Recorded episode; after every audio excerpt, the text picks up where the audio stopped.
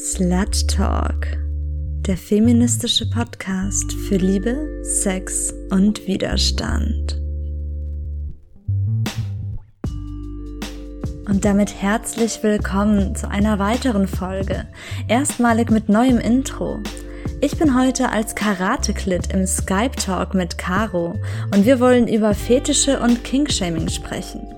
Euch erwarten zahlreiche Gastbeiträge, in denen Menschen von ihren außergewöhnlichen Vorlieben erzählen und dabei auch die Schattenseiten ihrer Lust, das sogenannte King-Shaming beleuchten.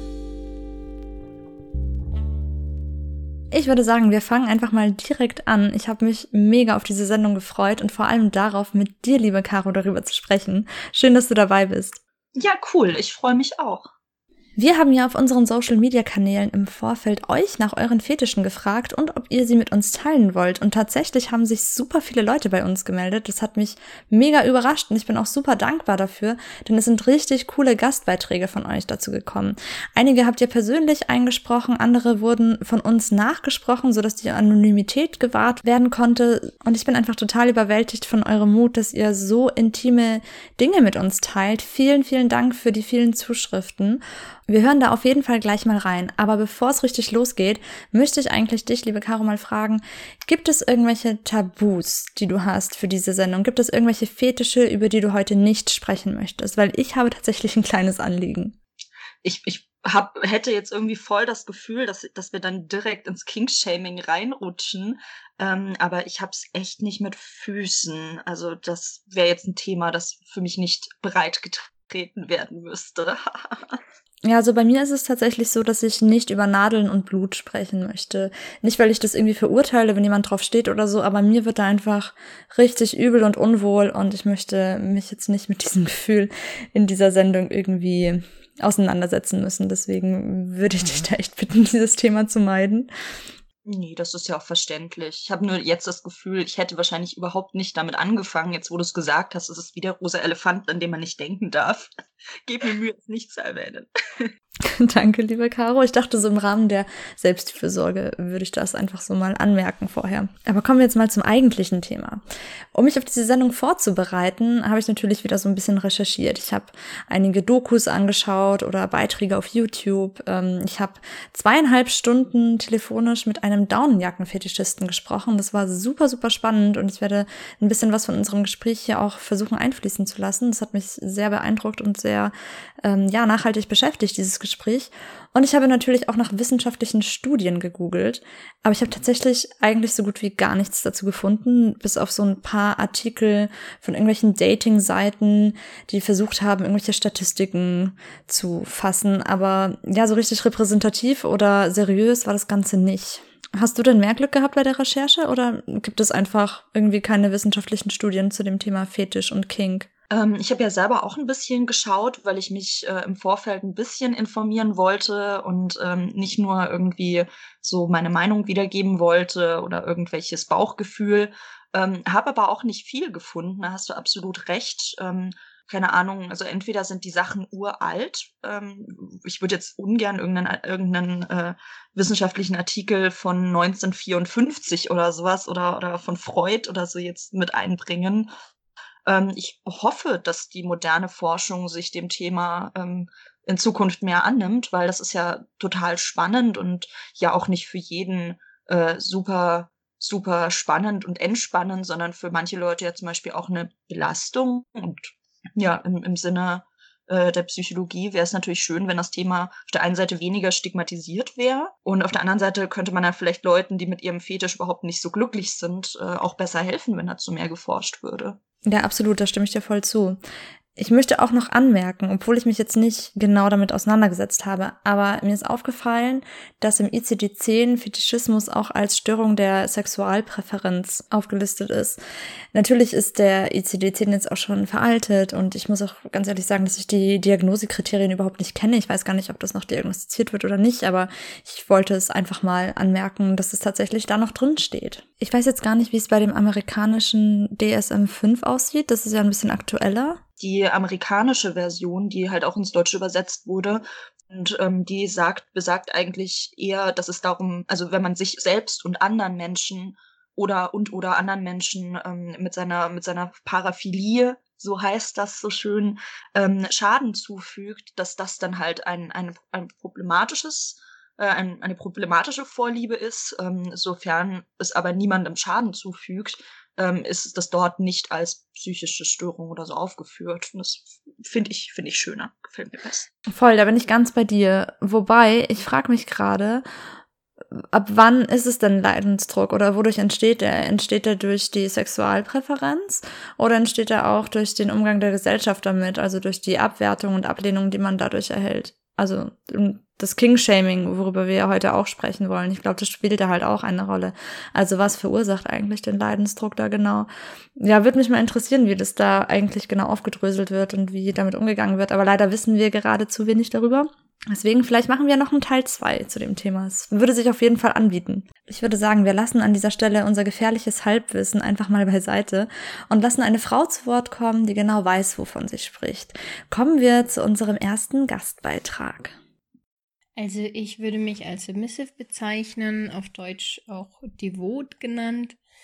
Ähm, das heißt, ich mag es im auf Konsens beruhenden Rahmen ähm, die Verantwortung abzugeben und mich an bestimmte Regeln meines Partners, meiner Partnerin zu halten, so nach einem Belohnungs- oder Bestrafungsprinzip. Ähm, ich mag dabei Impact Play, ähm, Humiliation, allerdings nicht Public Humiliation und äh, ja, so gespielt bedrohliche Situationen, Schrägstrich Rollenspiel.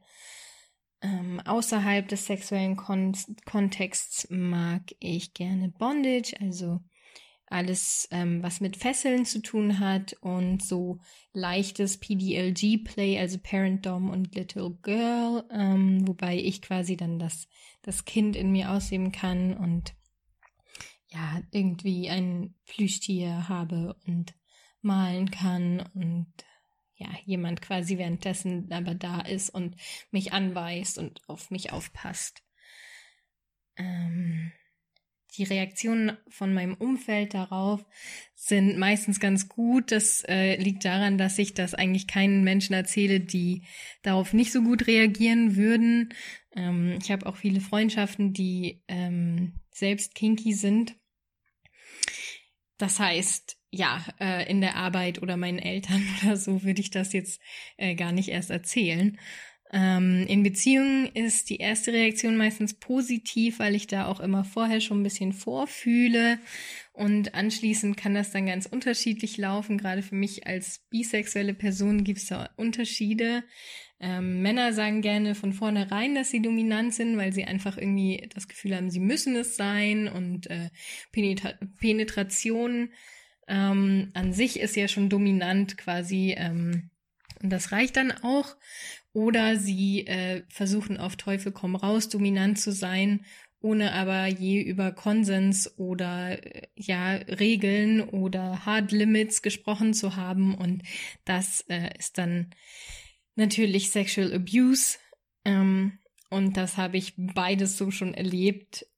Ähm, und muss da definitiv sagen, dass äh, Frauen und nicht-binäre Menschen da definitiv viel reflektierter rangehen. Ich glaube, das liegt daran, dass die ähm, nicht dieses diese fragile Männlichkeit haben, wo sie sich immer beweisen müssen, wie dominant sie sind, sondern dass sie halt wirklich, wenn sie merken, dass sie im Bett gerne dominant sind oder auch außerhalb, das dann einfach tatsächlich reflektieren und dafür sich äh, den Rahmen setzen, ganz bewusst.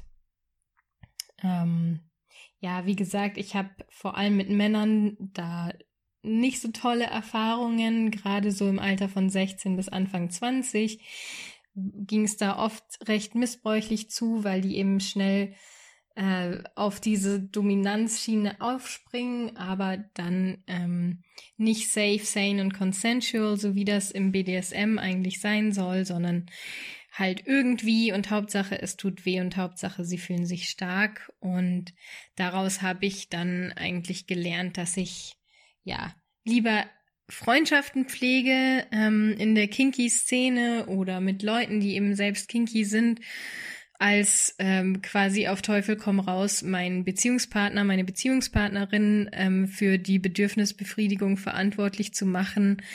Also das quasi äh, ein bisschen auszusourcen. Und ähm, ja, finde das definitiv gesünder jetzt und viel erfüllender, ähm, wenn ich auch mal mit Freunden, Freundinnen spielen kann. Und das geht ja auch ganz gut ohne sexuelle Kontakte. Und da ähm, passiert dann wiederum auch sehr viel weniger, wo jemand denkt, er, sie müsse sich was beweisen und dann quasi über Grenzen hinausgeht. Ähm, für die Gesellschaft oder für so eine politische Veränderung würde ich mir einfach mehr Kommunikation wünschen, so den Abbau der fragilen Männlichkeit natürlich und ja, einfach ähm, Aufklärung darüber, was Kink ist und wo das losgeht und aufhört und in welchem Rahmen das stattfinden muss und dass Consent einfach oder Konsens einfach nicht optional ist. Damit wäre es, glaube ich, schon ähm, ein großes Stück weit getan. Das ist jetzt eine totale Klischeefrage und ich kann diese Frage eigentlich schon gar nicht mehr hören. Aber es gibt ja vielleicht noch Hörerinnen und Hörer, die sich noch nicht so intensiv mit der Materie auseinandergesetzt haben und deswegen stelle ich diese Frage trotzdem. Devote Frau, dominanter Mann, das ist ja schon, entspricht ja schon sehr den gängigen Rollenklischees. Würdest du denn sagen, dass dieser King antifeministisch ist oder inwiefern passt das mit feministischen Idealen zusammen? Ich glaube, da kann ich jetzt vielleicht auch selber ein bisschen aus dem Nähkästchen plaudern. Ich ähm, finde BDSM selber auch spannend und ähm, spiele auch manchmal auf der Seite und habe diese Frage auch selber schon sehr häufig gehört, sowohl von anderen Leuten als auch in der Community. Ja, ich kann eigentlich immer nur dieselbe Antwort geben. Ähm, ich bin eine erwachsene Frau, ich habe Vorlieben und ähm, lebe die halt so aus, dass es weder mir noch anderen in einem nicht konsensuellen Weg äh, schadet, sehe da jetzt eigentlich keine Problematik drinnen. Also ich meine, wenn das Spiel vorbei ist, die Session, keine Ahnung, unterhält man sich halt wieder komplett auf Augenhöhe und was weiß ich, also natürlich nicht jeder, aber bei mir ist das so, kuschelt da noch eine Runde und keine Ahnung, bestellt sich eine Pizza oder so. Also es ist halt, es ist ein, ein Spiel und ähm, es macht allen Beteiligten Spaß. Was sollte daran halt irgendwie unfeministisch sein? Das geht mir haargenau so. Ich fühle mich auch manchmal selber so ein bisschen blöd, ehrlich gesagt, weil alle Dinge, die, gegen die ich protestiere und gegen die ich auf die Straße gehe, auf die stehe ich dann im Bett. Das ist irgendwie total abstrus. Aber diese Kritik, es sei antifeministisch, die erinnert mich so ein bisschen an die Kritik, die Feministinnen vor allem oft bekommen, wenn sie sich in irgendeinem Bereich ihres Lebens rollenkonform verhalten. Sei es, dass sie Make-up benutzen, sich die Achsel rasieren oder Mutter sind und Kinder haben und Hausfrau sind. Da kommt dann oft so dieser Vorwurf, du entsprichst dem patriarchalen Bild von Weiblichkeit und deswegen kannst du keine Feministin sein. Und so sehe ich das ein bisschen bei BDSM auch, dass solange Sexualität selbstbestimmt ausgelebt wird, ist es ja völlig egal, wer die dominante Rolle spielt und wer nicht. Wenn man nun mal als Frau darauf steht, devot zu sein, ist das völlig in Ordnung. Es geht ja auch nicht darum, das klassische, in Anführungsstrichen, Bild von Weiblichkeit abzuwerten. Wir wollen ja auch nicht Männer 2.0 werden, sondern es geht darum, dass wir alle unsere Facetten ausleben können. Egal, ob wir jetzt dominant sind, devot oder was auch immer. Deswegen finde ich auch alles, was selbstbestimmt und konsensual ist, total gut. Aber gibt es denn trotzdem vielleicht Fetische, die aus feministischer Sicht problematisch sein könnten? Fällt dir da vielleicht auf Anhieb was ein? Ja, tatsächlich. Ähm, Cis-Männer, die, äh, die gerne Frauenkleider tragen und das aber eben nicht schätzen und Spaß dran haben, sondern ähm, sich dadurch eher gedemütigt fühlen und dann eben auch noch beschimpft werden wollen dafür. Ähm, ja, es ist natürlich ein Fetisch, aber ich könnte das nicht mitspielen, weil ich würde mir einfach, ich bin gerne eine Frau, ich finde das sehr schön. Ähm, ich mag Kleider ähm, ich mag hohe Schuhe, ich mag Röcke, ich mag Korsette. Und ähm, was ich gar nicht mögen würde, wäre einen, einen Cis-Mann dafür zu beschämen, zu beschimpfen, dass er so aussehen möchte wie ich. Also das finde ich, finde ich total absurd. Ich finde es eigentlich sehr schön, wenn jemand das so wertschätzen kann. Voll gut, dass du das gerade ansprichst, denn in unserem nächsten Gastbeitrag geht es tatsächlich um Crossdressing. Und ich würde sagen, da hören wir jetzt einfach mal direkt rein.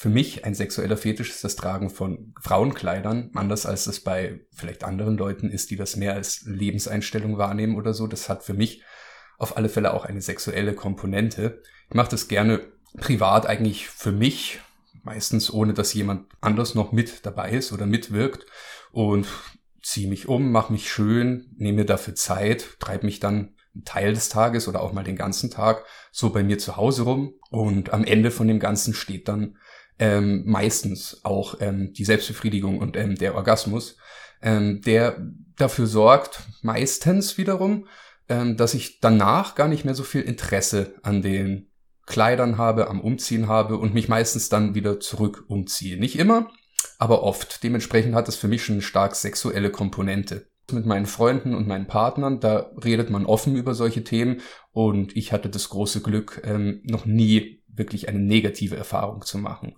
Neugierde, ja, Interesse, auch mit vielen Missverständnissen und falschen Annahmen verknüpft, aber alles Dinge, die man aus dem Weg räumen konnte, über die man sprechen konnte. Und ja, ich schätze mich da recht glücklich, dass ich einen guten Freundeskreis habe, ähm, wo ich nie auf Ablehnung deswegen gestoßen bin, weil es würde mich wahrscheinlich wie die meisten Leute ähm, durchaus treffen, wenn Leute, denen ich Vertrauen entgegengebracht habe, sich als ähm, nicht ganz so offen herausstellen, wie ich das vielleicht gehofft hätte.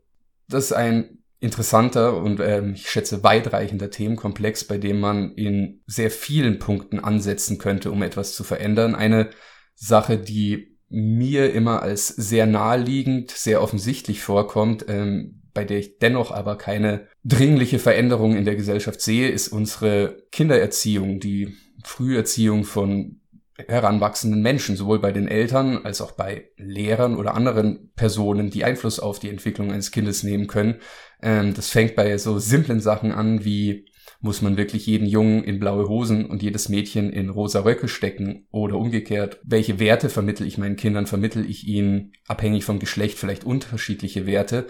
Ähm, ich würde mir wünschen, dass da jeder, der in der Lage dazu ist, ein bisschen reflektiert und vielleicht versucht, eine ähm, Veränderung in der Welt darzustellen.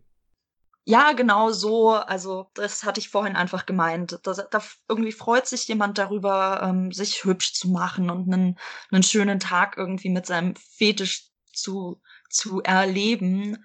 Das ist eine sehr angenehme Art, auch einen Fetisch auszuleben, finde ich. Und ich fand auch nochmal ähm, den Schluss sehr, sehr cool. Einfach so, keine Ahnung, wo es ähm, darum ging, welche gesellschaftliche Veränderung würde, würde die Person sich wünschen. Ja, ich meine, das sind ja irgendwie auch genau unsere Themen, dass man, dass man Kinder eben nicht stereotyp irgendwie klassisch männlich, männlich, klassisch weiblich erzieht. Fand ich sehr schön. Ja, da kann ich mich echt nur anschließen. Um jetzt aber nochmal auf problematische Fetische zu sprechen zu kommen. Mir fällt da so auf Anhieb die Vorliebe für bestimmte Ethnien ein. Es scheint ja sehr viele Männer zu geben, die asiatische Frauen sehr attraktiv finden. Da wird dann oft vom Asiatinnenfetisch gesprochen. Und das ist wieder etwas, bei dem mir absolut unwohl ist. Ich weiß gar nicht, ob man eine bestimmte Ethnie überhaupt fetischisieren kann. Wie stehst du dazu? Hast du dazu irgendwelche Gedanken? Ähm, tatsächlich habe ich halt dazu auch schon was aus, aus ähm, den entsprechenden Communities gelesen, da wo, wo ähm, Women of Color beispielsweise sagen, ich möchte nicht dein Fetisch sein. Also sie sagen halt, meine, meine Ethnie ist, ist, ist nicht, sollte nicht dein Fetisch sein. Und ähm, ich finde es ehrlich gesagt auch sehr problematisch, weil ich finde, da kann man sich auch nicht mehr rausreden mit, ja, aber auf wen man steht oder nicht, das kann man ja nicht steuern. Ich denke mir halt, du, du kannst nicht sagen, mein Fetisch ist eine, eine gesamte Ethnie oder irgendwie ein gesamter Kontinent oder so, weil dann müsste ja immer noch irgendwie das Zwischenmenschliche passen und ähm, wenn, wenn du halt wirklich mit einer, mit einer Frau nur schlafen willst, weil sie dunkle Haut hat und dir alles andere egal ist, fetischisierst du sie ganz klar, aber eben nicht einvernehmlich. Natürlich nicht in allen Fällen. Es gibt ja bestimmt auch äh, Frauen, die das, die das nicht problematisch finden. Das muss ja jeder für sich selbst entscheiden. Ich würde mich aber auch nicht, also wenn mir das jemand jetzt erzählt, glaube ich, würde ich schon auch auf den, auf den Rassismus, den latenten hinweisen. Die Sache mit der Einvernehmlichkeit spielt auch in unserem nächsten Gastbeitrag eine wichtige Rolle, denn sie führt dazu, warum der Fetisch bisher noch nicht ausgelebt wurde. Warum das so ist, das hören wir uns jetzt an. Der folgende Gastbeitrag wird von jemandem aus unserer Redaktion stellvertretend vorgelesen, um die Identität des Verfassers bzw. der Verfasserin zu schützen. Nun, meine Fantasie habe ich so richtig noch nie ausgelebt, denn eigentlich finde ich sie ziemlich fies. Also, ich finde die Idee heißt, dass ich jemanden, ich sage mal, in eine unangenehme Situation bringe. Konkret sieht es wie folgt aus. Ich bin mit einem Typen zum Beispiel in einem vollen Bus oder in einer vollen Tram.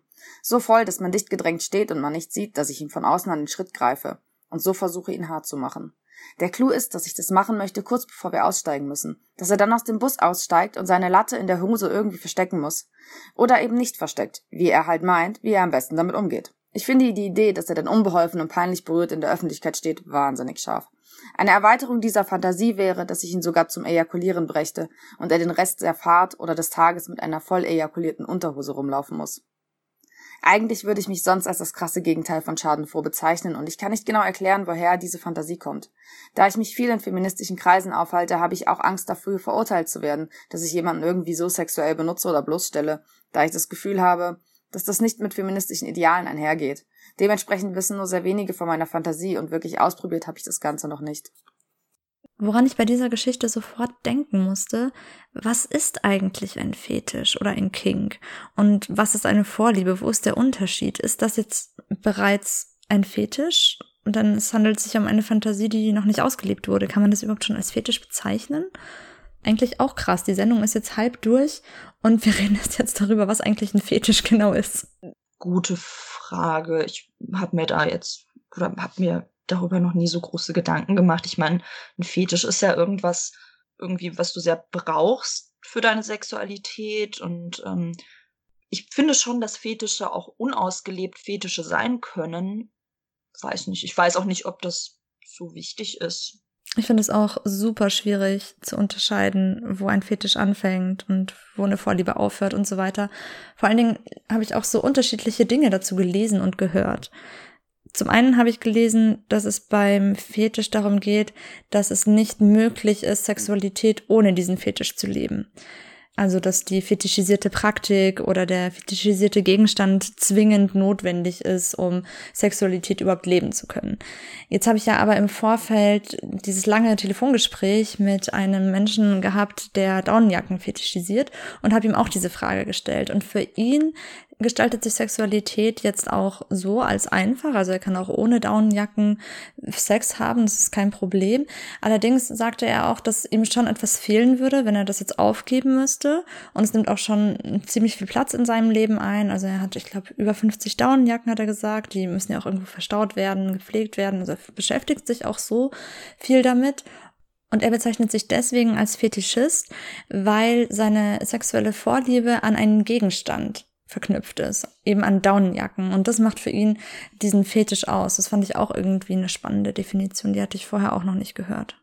Aber im Prinzip würde ich auch hier wieder sagen, dass so das Prinzip der Selbstbezeichnung einfach total wichtig ist. Wenn ich meine sexuelle Vorliebe als Fetisch oder als Kink bezeichne, dann möchte ich auch, dass das von anderen als solches anerkannt wird. Und deswegen wollte ich jetzt dieser Person, die diesen Beitrag hier eingesendet hat, gar nicht absprechen, dass das nicht auch ein Fetisch sein kann. Aber ich fand es trotzdem wichtig, darüber einfach mal zu sprechen. Ich weiß auch tatsächlich gar nicht so genau, was der Unterschied zwischen Kink und Fetisch ist. Ich meine mal gehört zu haben, dass das eigentlich das Gleiche meint, nur dass Kink einfach die coolere, modernere Variante ist. Ja, das, das wäre jetzt meine Definition. Ich habe auch ein bisschen was drüber gelesen und habe woanders äh, gelesen, dass Kink eher so der Überbau ist und ein Fetisch dann halt irgendwie die spezielle Sache, auf die man total abfährt. Also ich bräuchte da jetzt auch nicht eine allgemeingültige Definition. Ich bin sehr zufrieden mit beiden Wörtern. Ich finde jetzt, dass Kink halt einfach, wie gesagt, ein bisschen moderner ist und weniger stigmatisiert klingt also was, was ich jetzt auch gerne noch zu der, zu der Trammann-Geschichte sagen würde, also es scheint ja ähm, auch für, für die Person eine sehr belastende Fantasie irgendwie auch zu sein. Und ähm, da haben wir ja schon wieder dieses, äh, ist das jetzt unfeministisch? Und ähm, in dem Bereich würde ich sagen, wenn du das bei einer wildfremden Person ausleben würdest, was die Person ja nicht macht, dann wäre das natürlich total übergriffig und sexuelle Belästigung. Aber man könnte ja so einen Fetisch auch irgendwie ganz anders ausleben. Ähm, es hat für mich auch so ein paar BDSM-Komponenten, ähm, dass, dass man halt irgendwie dann so schadenfreudig ist, wenn die andere Person äh, mit einem Steifen rumlaufen muss oder sowas. Ähm, man, es müsste ja nicht unbedingt eine fremde Person sein. Man, man kann das ja durchaus in einem Rollenspiel jemanden ausleben, in einem, in einem leeren Waggon, wenn nachts keiner mehr drin sitzt und man andere Leute halt auch nicht irgendwie stören würde damit. Also es, es gäbe ja auch Wege, das auszuleben, ohne ja eine fremde Person sexuell zu belästigen. Ja, das stimmt. Ich meine, der Fetisch an sich ist ja nicht übergriffig, sondern die Art und Weise, wie man den auslebt, kann halt super konsensual und cool sein oder eben irgendwie problematisch. An dieser Stelle passt auch unser nächster Gastbeitrag ziemlich gut rein, denn dieser behandelt einen Fetisch, der ziemlich außergewöhnlich und spannend ist. Bei dessen Auslebung bin ich mir irgendwie nicht so ganz sicher, was ich davon halten soll, aber hört einfach selbst. Auch dieser Gastbeitrag wurde von jemandem aus unserer Redaktion vorgelesen, um die Anonymität des Verfassers oder der Verfasserin zu wahren. Schon als kleines Kind war ich immer völlig hin und weg, wenn hübsche Frauen was zerknüllt haben, sprich Blätter, Poster, Plakate oder auch große Flyer. Hatte da auch ganz schnell gemerkt, dass sich dann bei mir was tut. Je größer ich wurde, umso wuschiger wurde ich. Bin dann auch in Läden gegangen, um Blätter auszulegen, sprich ich habe mir meine Opfer, also Knüllmäuse, ausgesucht und irgendwann musste ja die Verkäuferin sich bücken, um das Papier zu vernichten. Es gibt ja viele Läden, wo man in Ruhe Blätter auslegen kann, wo dann auch so hübsche Frauen arbeiten, die einfach die Dinger schnappen und zerrammeln. Die meisten sind da auch sowas von krass und viel überbleibt von so einem Blatt dann nicht. Ich stelle mir immer vor, ich wäre so ein Blatt. Ich bin der Frau völlig ausgeliefert und dann macht die mich sowas von kaputt. Am meisten liebe ich es ja, wenn ich auf dem Boden als Blatt liege und kann der Frau unter den Rock gucken. Dann werde ich geschnappt und heftig zerknüllt, sodass ich nochmal in der Hand der Frau komme.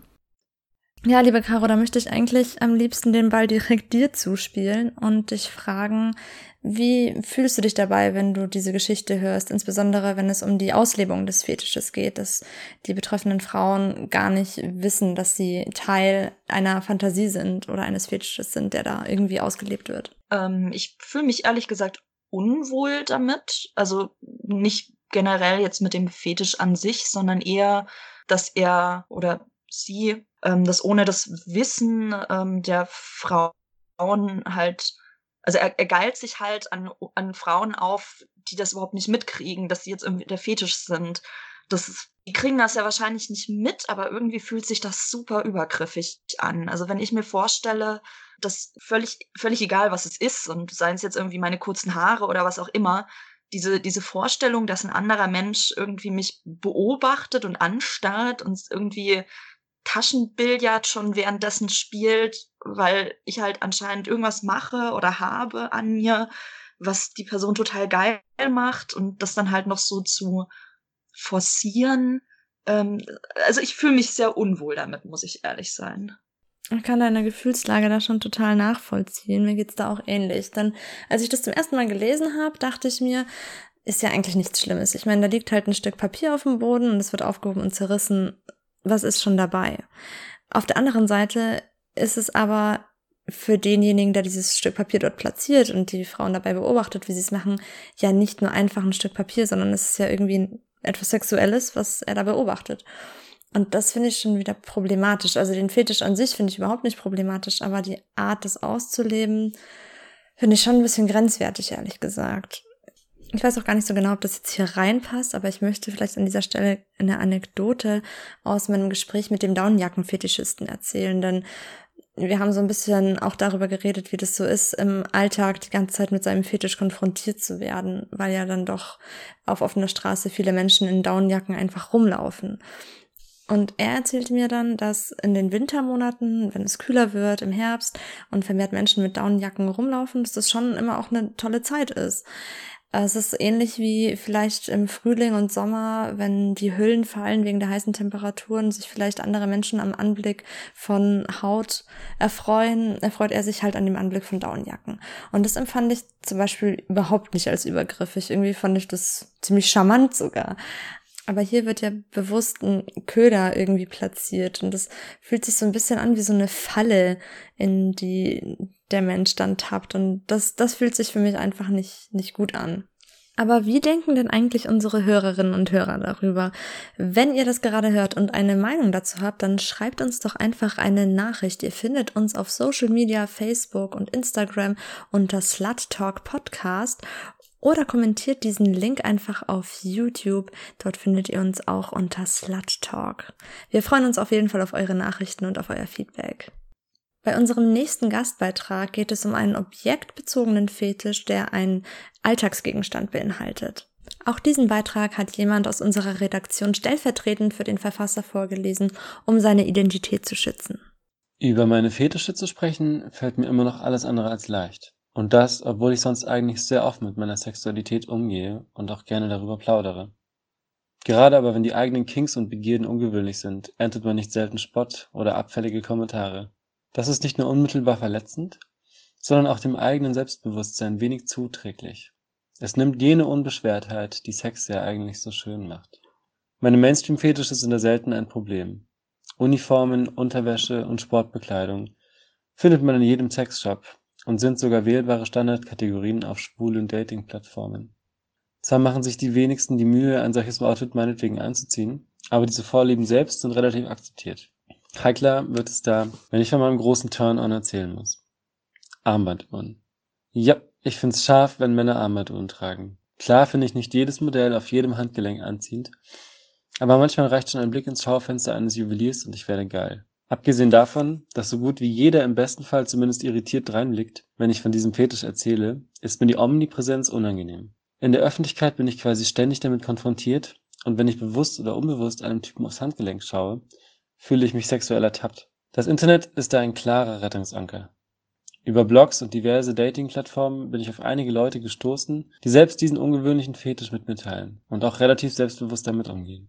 Prinzipiell ist die Erfüllung meiner Fetische absolut kein Muss. Ich kann auch erfüllten Sex haben, ohne dass mein Partner jedes Mal mit Pilotenuniform und Armbanduhr vor mir steht. Aber natürlich ist das manchmal schon sehr reizvoll. Ich glaube fest daran, dass gute Kommunikation die Basis für guten Sex ist und Charme unfassbar kontraproduktiv. Insofern hoffe ich mit diesem Kink-Outing all jenen ein bisschen Selbstvertrauen mit auf den Weg geben zu können, die sich beim Artikulieren ihrer sexuellen Wünsche manchmal so schwer tun wie ich. Oh, das ist, das ist spannend. Also ich bin ja grundsätzlich äh, der, der Meinung, dass alles, was auf diesem Planeten existiert, ähm, ein, ein Fetisch sein kann und es für irgendeine Person auch ist. Also völlig egal, was es ist. Irgendwie, meiner Meinung nach, kann alles fetischisiert werden. Aber Armbanduhr ist, ist tatsächlich, ähm, ja, für mich was Ungewöhnliches. Davon habe ich jetzt noch nicht gehört, aber also ich muss sagen, ich stelle es mir richtig schwer vor, einen Fetisch bezogen auf einen Alltagsgegenstand zu haben. Denn man begegnet diesem Gegenstand ja im Alltag immer. Ich muss da auch nochmal an das Gespräch mit dem Daunenjackenfetischisten denken, das ich im Vorfeld geführt habe. Denn also ich habe keinen objektbezogenen Fetisch und ich habe versucht, so ein bisschen das zu vergleichen mit etwas, was ich vielleicht kenne. Und es gibt ja viele Menschen, die auf Strapse oder halterlose Strümpfe stehen. Und dann dachte ich mir so, ja, es ist ja im Prinzip auch nichts anderes, ob du jetzt auf halterlose Strümpfe stehst oder auf Daunenjacken. Und er meinte, hm, naja, es ist schon ein bisschen was anderes, denn wenn ich jetzt in einem Café sitzen würde mit halterlosen Strümpfen, dann würde jeder mich komisch angucken und das eindeutig als sexuell empfinden, weil halterlose Strümpfe an sich irgendwie schon ein sexueller Gegenstand sind in unserer Gesellschaft und in unserem Kulturkreis. Also das wird schon sexuell gelesen. Bei Daunenjacken ist es eben nicht so. Es wird nicht als sexuell empfunden von den meisten Menschen. Und dadurch hat es eine ganz andere Komponente. Und das fand ich ziemlich einleuchtend. Ich glaube, das ist bei Armbanduhren ähnlich. Und ich könnte mir vorstellen, dass die Scham da einfach wahnsinnig groß ist, sich Menschen zu offenbaren, weil ja auch immer irgendwie Gefahr besteht, dass sich Menschen in der Umgebung unbewusst sexualisiert fühlen, also ohne dass sie was davon wissen, dass sie sich vielleicht auf einmal anfangen, Gedanken zu machen, trage ich jetzt eine Armbanduhr oder nicht? Und ich glaube, das sorgt schon für Spannung, nicht nur in Beziehungen, sondern auch wahrscheinlich in der Selbstwahrnehmung der, der betroffenen Person selber. Wobei ich jetzt betroffene Person so sage, als ob das irgendwie eine Krankheit wäre. Das meine ich überhaupt nicht so. Das war jetzt irgendwie unglücklich ausgedrückt. Was mich jetzt aber auch voll berührt hat, war, wie diese Person übers King-Shaming gesprochen hat. Und ich musste irgendwie unweigerlich an Slut-Shaming denken. Siehst du da irgendwelche Parallelen dazu? Ähnelt sich King-Shaming und Slut-Shaming deiner Meinung nach? Eigentlich, nee, ich, ich finde es eigentlich nicht, weil ähm, Slut-Shaming passiert ja nicht, weil Also, oder eher vielleicht auch in selteneren Fällen, weil eine Frau auf die Straße geht und sagt so, hallo, hier bin ich, ich bin eine Schlampe und äh, werde jetzt gleich eine ganze Busladung wegknallen und dann laufen alle mit der Shame-Glocke hinter ihr her und rufen Shame, Shame, sondern slutgeschämt wirst du ja eigentlich völlig egal, was du tust. Also es kann ja irgendwie in, in irgendeinem Kreis sein, dass du mit jemandem Sex hattest, außer deinem Ehemann. Da gibt's noch eine zweite Person und dann bist du vielleicht für sehr konservative Leute die Schlampe. Ähm, oder jemand will dich damit beleidigen oder will dir irgendwie im beruflichen oder im, irgendwie im Schulleben schaden oder sowas. Ähm, also ja, und, und ein Kink, den hat man halt. Also das ist ja die, dieser Kink existiert ja und man wird ja nicht für einen erfundenen Kink ähm, beschämt, sondern man steht halt dann irgendwie auf Strapse oder Daunenjacken und dann sagen Leute so, äh, Daunenjacken, du bist ja weird. Ach krass, das ist auf jeden Fall ein interessanter Punkt. So habe ich das noch gar nicht gesehen, ehrlich gesagt. Was ich mich gerade noch frage, ist, wo eigentlich die Grenze zwischen King-Shaming und berechtigter Kritik verläuft. Wir hatten es ja zum Beispiel vorhin in Bezug auf eine Vorliebe für bestimmte Ethnien zum Beispiel oder bei der Auslebung des Fetisches äh, mit dem Papier. Ist es schon King-Shaming oder ist die Kritik an einigen Stellen vielleicht auch berechtigt? Ich, ich weiß nicht, ob ich es dann King-Shaming nennen würde, sondern ähm, tatsächlich bei manchen Sachen einfach berechtigte Kritik. Wenn ich mit meinem, mit meiner Vorliebe ähm, nicht einvernehmlich umgehe, wenn ich ähm, Leute damit ähm, irgendwie sexuell belästige, also so, keine Ahnung, Exhibitionisten, die sich ungefragt vor fremden Leuten auf der Straße entblößen, ähm, würde ich nicht sagen King-Shaming, sondern würde ich sagen Straftat und sexuelle Belästigung. Ja, da bin ich aber ganz bei dir. Also ich finde es immer scheiße, wenn sich Leute über bestimmte Fetische oder Kings lustig machen. Aber ich finde schon, dass wenn Grenzen überschritten werden, man das auch klar benennen und kritisieren darf. Vielleicht hören wir uns an dieser Stelle mal den nächsten Gastbeitrag an, denn dort berichtet eine Betroffene von King-Shaming der etwas anderen Art.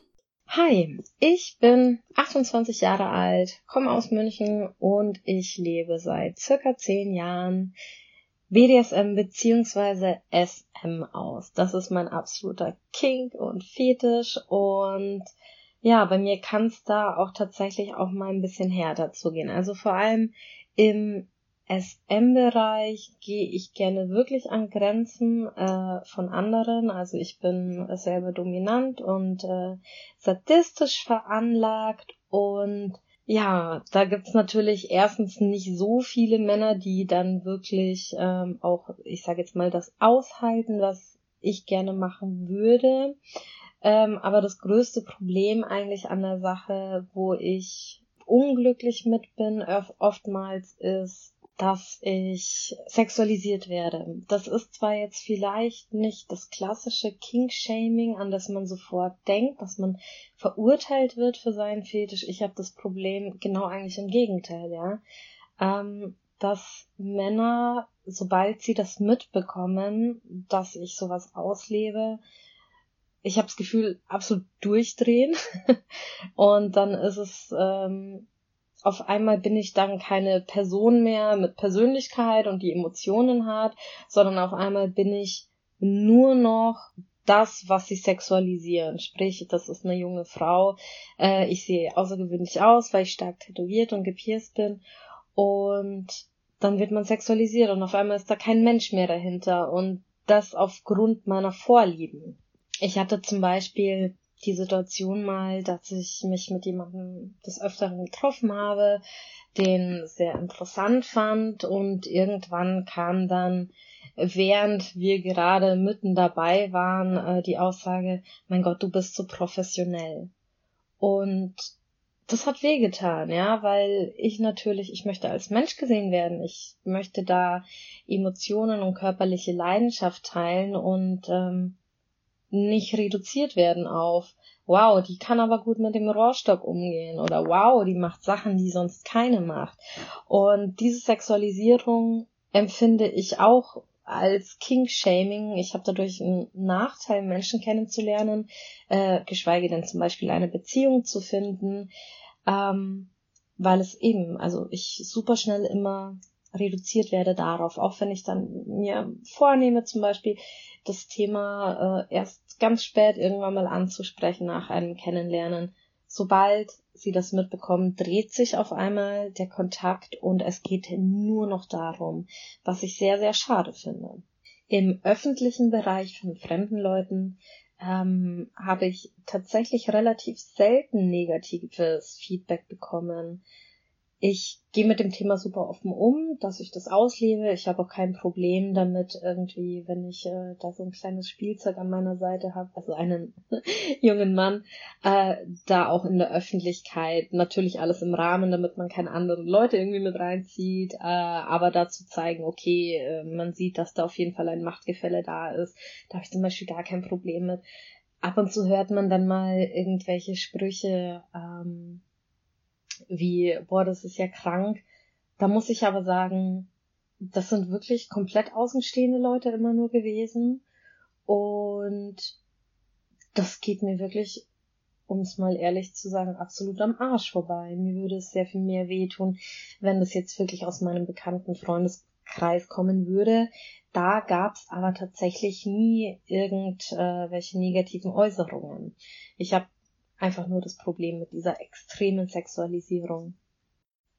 Was ich mir für die Zukunft wünschen würde von meiner Umgebung, von der Gesellschaft, dass man nicht vergisst, dass hinter jedem Fetisch auch ein Mensch steckt. Das heißt, es ist egal, ob das jetzt wirklich Sachen sind, die man selber nicht nachvollziehen kann. Ich kann zum Beispiel persönlich nicht nachvollziehen, wie jemand auf Windeln steht, Windeln zu tragen zum Beispiel, kann ich null nachvollziehen, aber ich verurteile diese Person nicht und ich sehe in dieser Person nicht nur den windeltragenden Willi, sondern ich sehe eine Person mit einer komplexen Persönlichkeit, mit ganz viel Emotionen und Bedürfnissen, die außerhalb von Windeln tragen liegen. Und ich glaube, dass das ganz wichtig ist, dass wir einen komplexen Menschen sehen und nicht nur auf Sex und Fetische reduzieren. Ich fand diesen Beitrag richtig, richtig krass, aber auch total wertvoll.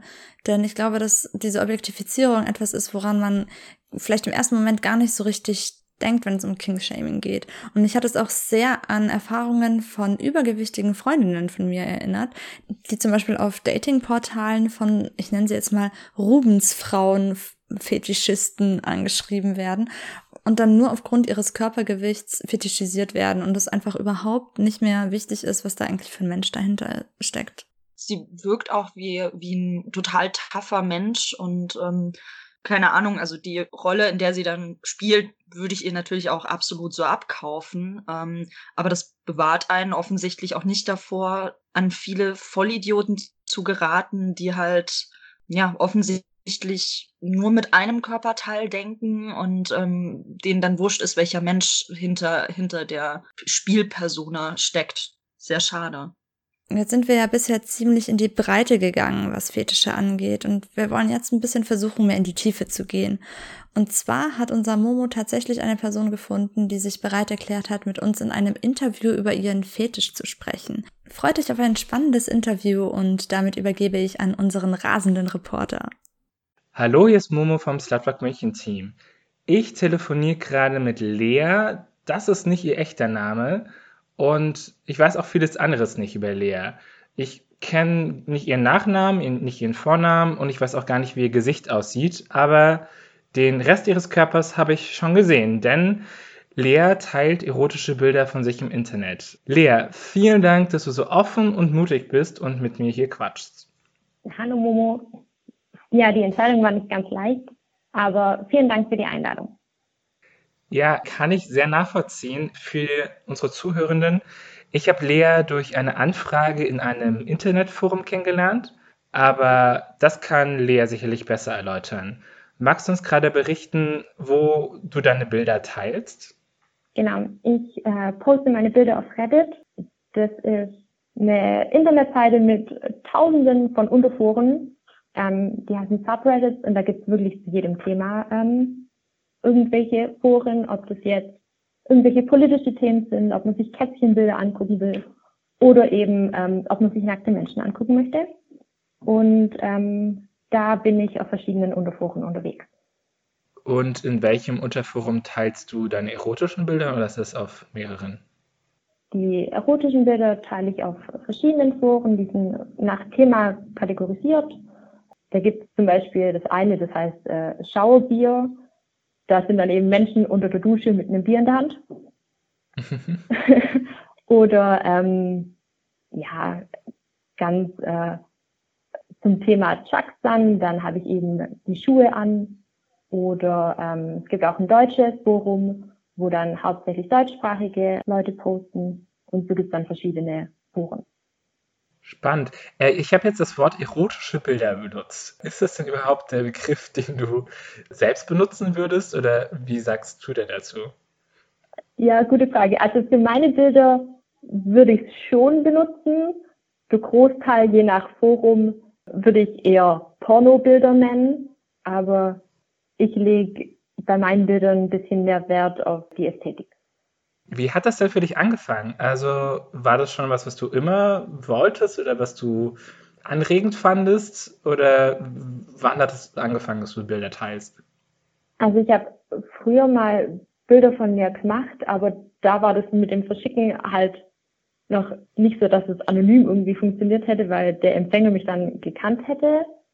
Und ähm, ja, ich bin schon länger auf Reddit unterwegs und bin dann zufällig mal vor knapp einem Jahr auf so einen Erotik-Sub gestoßen und habe mir dann gedacht, ja, warum eigentlich nicht? Könnte ich doch auch mal ausprobieren. Wie war denn das Gefühl, zum ersten Mal da etwas hochzuladen? Ich war mega nervös. Also ähm, ich habe auch, glaube 50 Bilder gemacht, bis ich dann eins hatte, wo ich mir gedacht habe, ja, das nehme ich jetzt. Und dann saß ich natürlich die ganze Zeit vorm Handy und habe abgewartet, was passiert da, schreibt mir jemand und wie kommt's an? Also war ziemlich aufregend. Wie ist das denn so? Lernt man da Leute kennen? Also kommt drauf an, wo ich poste, aber also ich habe schon immer eine gute Rückmeldung, ob also jetzt mit Chatnachrichten oder ähm, so Privatnachrichten ähm, über die App und da ist aber alles Mögliche dabei. Also es kann sein, ich krieg irgendwelche Dickpics oder so ein Hey geile Titten Kommentar, wo ich mir dann denke, ja, antworte ich jetzt einfach mal nicht drauf, aber ähm, sind auch viele dabei, die einfach nur sagen, hey, danke, dass du ähm, so hübsche Bilder von dir hochlädst, hat mir den Tag versüßt oder so. Oder ähm, manchmal sind auch irgendwelche Anfragen dabei für die Vorlieben von den anderen Leuten dann, aber querbeet ist da alles dabei. Gehst du auf sowas ein? Also wenn jemand besondere Wünsche hat, mhm. machst du dann solche Bilder dementsprechend? Also nur, wenn ich da Lust drauf habe. Also ich schreibe dann gern mal, was willst du denn sehen? Und dann höre ich es mir an und wenn ich mir denke, ach ja, warum nicht? Äh, dann mache ich das jetzt auch, aber ich mache da jetzt nichts, wo ich nicht auch Lust drauf hätte. Wie würdest du das denn beschreiben? Also was gefällt dir denn besonders daran, Bilder von dir zu teilen?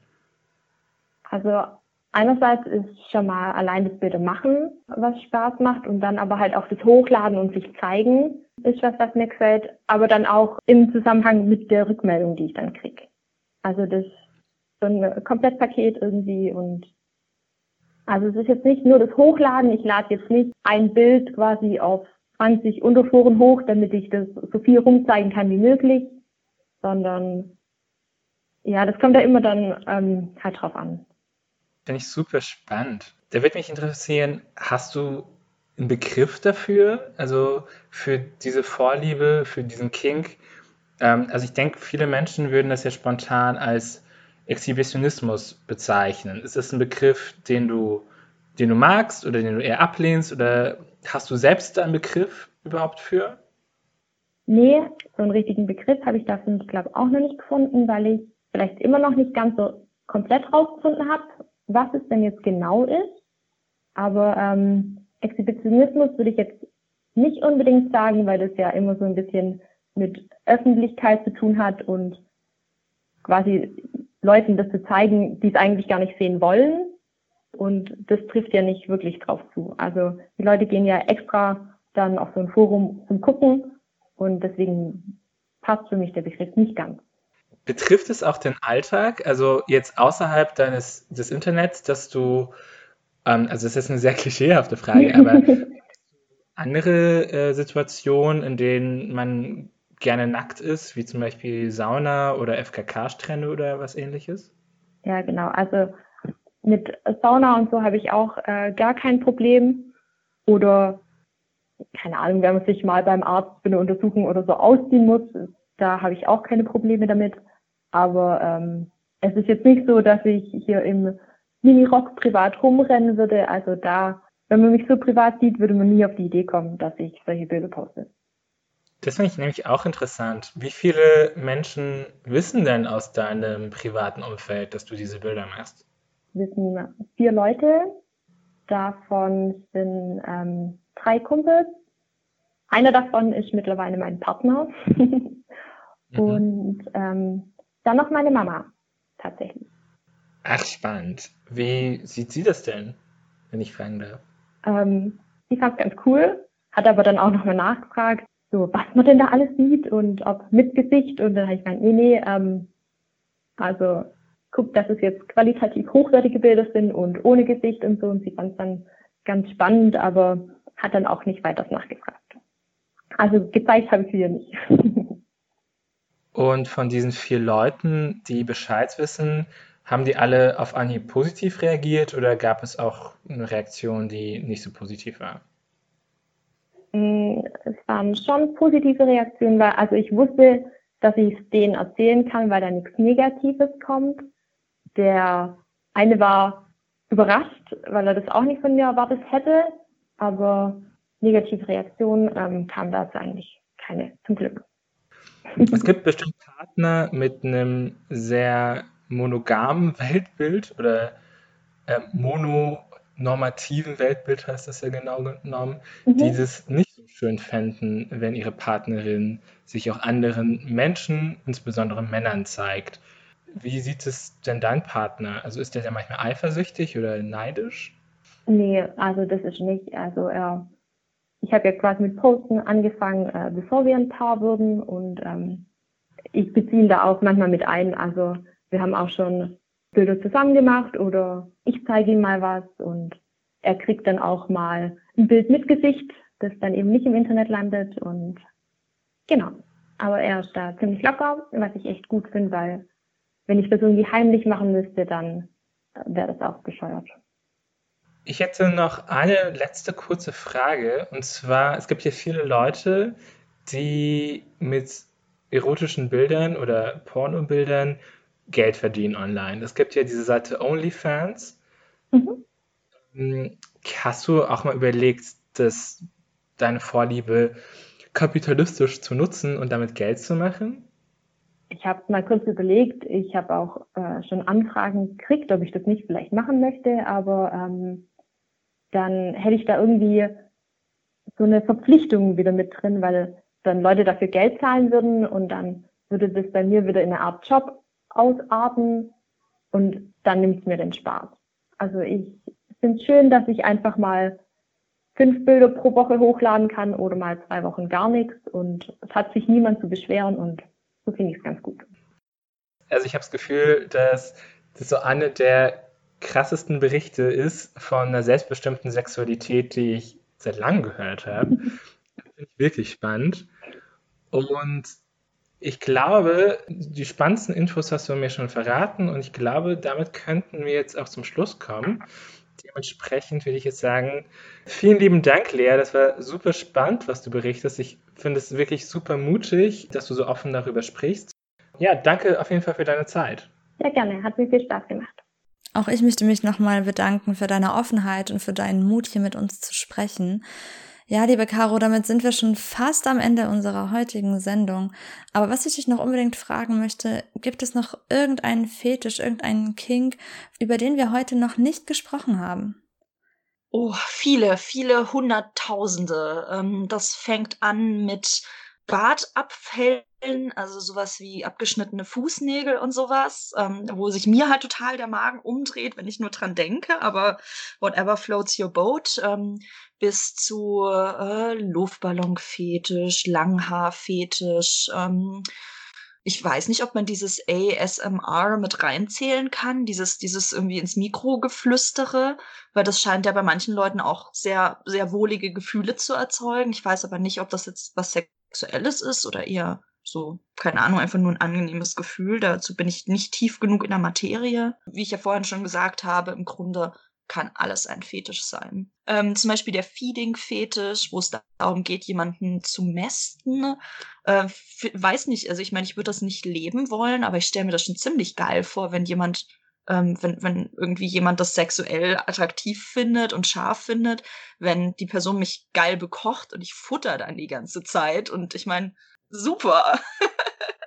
Also ich musste ja direkt an NS und KV denken, falls das euch jetzt nichts sagt.